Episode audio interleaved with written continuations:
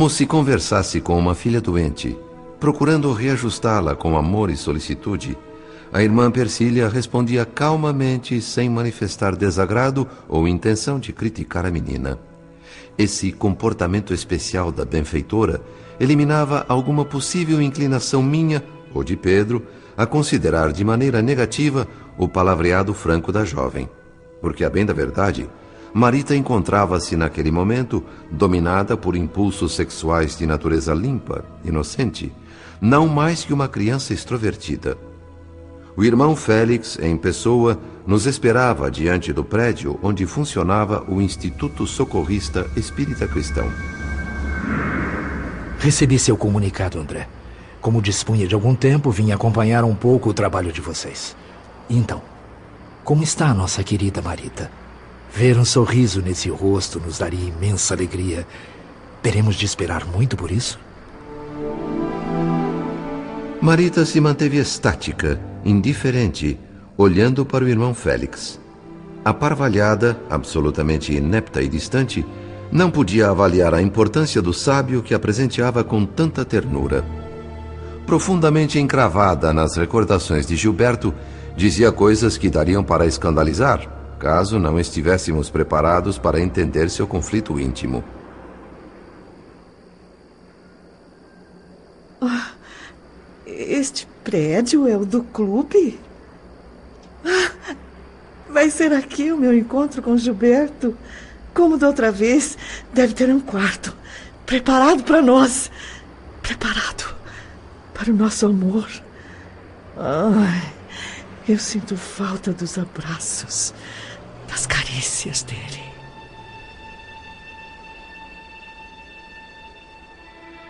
Tolerante, o irmão Félix nos dirigiu para o interior da casa socorrista, um espaço amplo onde uma equipe de servidores desencarnados cuidava de tarefa assistencial. Com o raciocínio totalmente obliterado, Marita imaginava ver à sua volta as criações mentais que arquitetava e fazia as mais disparatadas observações. Mas o salão de baile está tão diferente. Não era assim? Por que a mudança? E a orquestra ali parada, que esperam esses músicos para começarem a tocar? Ah! Entendi. É uma gentileza da parte deles. Estão esperando que Gilberto chegue para dançar comigo. Só então o baile começará. Ouçam! Ouçam! Ouçam essa buzina que se aproxima. É o carro dele! É Gilberto chegando! O irmão Félix ouvia os desatinos da menina com a ternura de um pai. Grave, sem aspereza, compreensivo, sem atitudes açucaradas que lhe comprometessem a autoridade de educador. Entre a bondade e a circunspeção devidas ao enfermo, não melindrava os sentimentos e nem encorajava as ilusões de Marita, que em seguida, sob o efeito da hipnose ministrada pelo benfeitor, descansou a mente conturbada. Uma operação magnética longa, minuciosa, com aplicação de passes balsâmicos. Depois, o irmão Félix pediu a ela que falasse livremente, que dissesse o que esperava de nós. Ah, eu quero Gilberto. Eu preciso dele, vocês não compreendem. Por que me trouxeram a este lugar? Não está parecendo o clube onde eu me encontro com o meu amor. Não, não, por favor, não me prendam. Não me impeçam de ver o Gilberto. A senhora que é mulher deve me entender melhor. Por favor, faça alguma coisa, senhora. Me ajude a encontrar o Gilberto. Eu não aguento mais. Eu preciso dele agora. Agora! Marita aninhou-se no colo da irmã Persília como uma criança carente de amor materno e chorou. Compassivo e discreto, o benfeitor nos esclareceu o que a análise da situação permitia concluir.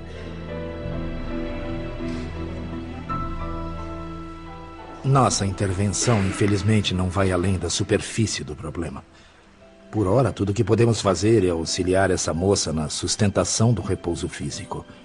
O que no início era simples paixão juvenil, converteu-se em psicose grave. Ela se deixou arrastar pelo desvario afetivo até cair no pior tipo de possessão, aquele em que a vítima adere gostosamente ao desequilíbrio que a consome. Não mais que um passo a separa da alienação mental. Se for confinada ao leito, em decorrência de alguma enfermidade, poderá até desencarnar. O organismo dela está desajustado, enfraquecido. O corpo não aceita nessa condição uma ajuda mais efetiva. Nada se pode fazer no momento, senão esperar pela resistência moral dela própria. Apesar do severo diagnóstico, o auxílio magnético surtira efeito imediato e salutar. Por recomendação do irmão Félix, Pedro, Persília e eu levamos Marita de volta à sua casa. Já reajustada no corpo físico, passou a dormir profundamente. Sob um céu estrelado naquela belíssima noite do Rio de Janeiro, a irmã Persília despediu-se de nós. Talvez porque percebesse a minha curiosidade, Pedro Neves confidenciou. André, você conhece essa senhora? Creio que não, Pedro. Pois é a mesma que eu vi no cabaré quando agrediu meu genro num gesto impensado. E também foi ela quem me apoiou quando regressei à casa de minha filha Beatriz. A diferença é que hoje ela não trouxe o distintivo luminoso. Mas não tenho nenhuma dúvida. Trata-se da mesma pessoa. Refletíamos, Pedro e eu, sobre esses encontros e reencontros providenciais, quando o irmão Félix veio até nós para despedir-se, afetuoso e com os olhos marejados de pranto. Espírito admirável pela abnegação e pela ciência, mostrava-se profundamente tocado pelo drama familiar daquelas quatro almas enoveladas. Enquanto a brisa da madrugada encrespava suavemente as águas da Guanabara e o céu, de um azul profundo, dava mais amplo realce às estrelas, como se fosse não mais que um homem comum, o reverenciado benfeitor sentou-se conosco frente ao mar para descansar e refletir. Quatro náufragos no oceano da experiência terrestre sem a bússola da fé. As névoas da ilusão, as gratificações transitórias dos sentidos carnais hipnotizaram essas criaturas. Elas se comportam hoje como passarinhos agarrados à casca apodrecida de um fruto, ignorando a riqueza do sabor da polpa. Acompanhei de perto o renascimento, a reencarnação de cada um deles.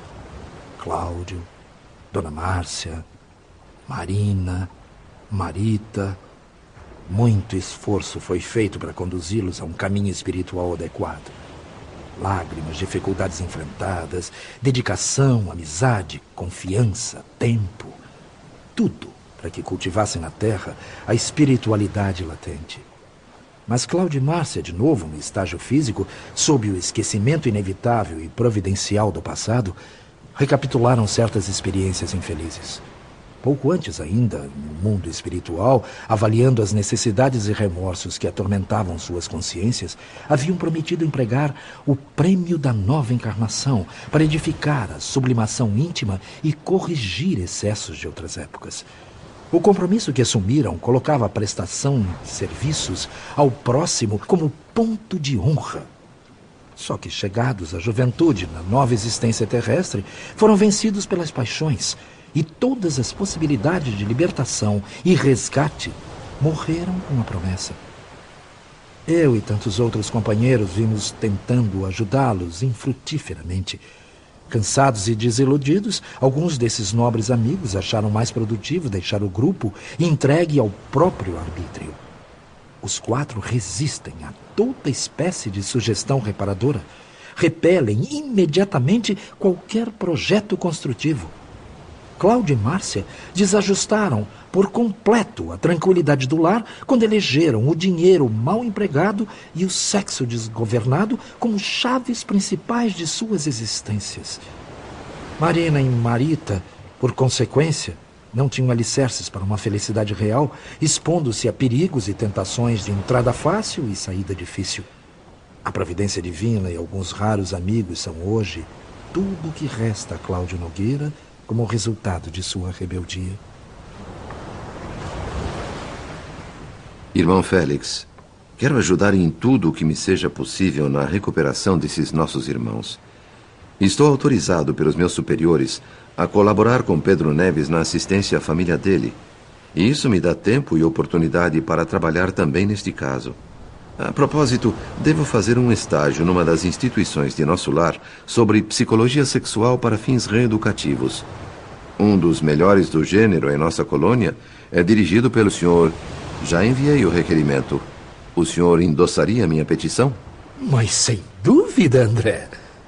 Eu também poderia enviar um requerimento, irmão Félix. Eu quero estudar, aprender. Ah, mas é claro que sim, Pedro. Uma outra coisa.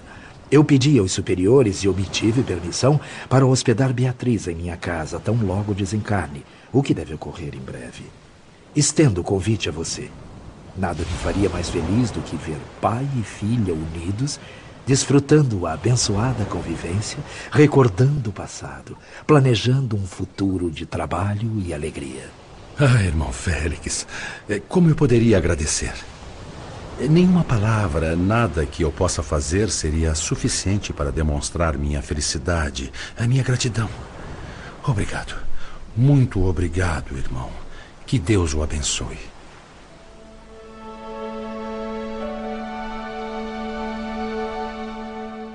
O irmão Félix despediu-se, como sempre, muito afetuoso. Pedro, tocado de energias e esperanças novas, só fazia falar do futuro próximo. Manhã alta, voltei ao apartamento de Cláudio no Flamengo. Queria investigar a sós o cenário, conhecer minúcias, pontos de apoio, fazer contatos, ouvir pessoalmente, se isso fosse possível, os dois irmãos desencarnados que ali desempenhavam lamentável papel não estavam presentes. Dona Márcia conversava rotineiramente com a velha empregada. Quando me dirigia a outras partes da casa em busca de elementos para instruir meu trabalho, a figura de Marita invadiu meu cérebro. Preocupado, saí às pressas para a rua e logo encontrei-a na loja colorida, sorrindo para duas freguesas bem vestidas. Abracei-a paternalmente, sentindo certo alívio por vê-la mais forte, melhor. O amparo magnético fora bem assimilado. O motivo ela ignorava, mas sentia-se tranquila, retomara o gosto pelo trabalho. Pediu então licença às clientes e dirigiu-se ao telefone ligando para Dona Márcia. Convidou a mãe adotiva para que lanchassem juntas à tarde, pois tinha algo importante a dizer-lhe. No horário previsto, numa elegante sorveteria de Copacabana, teve lugar o diálogo das duas. Acompanhei levando em conta a gravidade da tarefa que me propusera cumprir. Predisposições bem diferentes animavam filha e madrasta. Enquanto Marita olhava fixamente para o copo de suco à sua frente, apreensiva, tentando avaliar a extensão do que iria dizer, assim como a tempestade que certamente provocaria, Dona Márcia, com pequenos gemidos típicos de quem sabe valorizar sabores sofisticados, deglutia gulosamente o sorvete cremoso servido em taça requintada.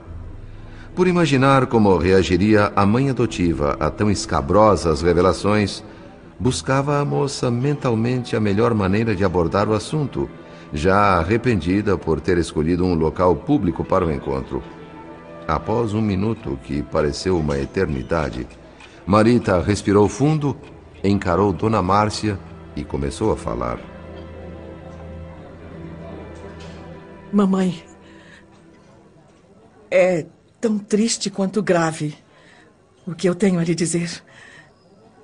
Parece até que vou fazer alguma confissão, mas na verdade eu não tenho culpa. Espero que me perdoe pelo aborrecimento que tudo isto vai causar à senhora. Ah, eu daria tudo para evitar esta conversa. Mas o remorso seria insuportável se eu não lhe contasse o que está se passando. Até vergonha estou sentindo, mas como sua filha pelo coração, eu não, não tenho ninguém mais a quem recorrer. Preciso confiar na senhora. Oh, eu não sei como começar, mamãe. Se eu tivesse parentes conhecidos, com certeza me mudaria. Sairia de casa para evitar escândalos. Eu nunca imaginei que uma coisa assim pudesse acontecer comigo. Infelizmente, eu não tenho para onde ir. Sou sozinha, dependente de vocês. E sempre usei o nome Nogueira com muito orgulho, desde menina. Bom, acontece que seu marido, a quem eu respeito e chamo de pai, ele. Quer dizer. Ele tem me assediado com. com propostas indecorosas. Diz que é apaixonado por mim.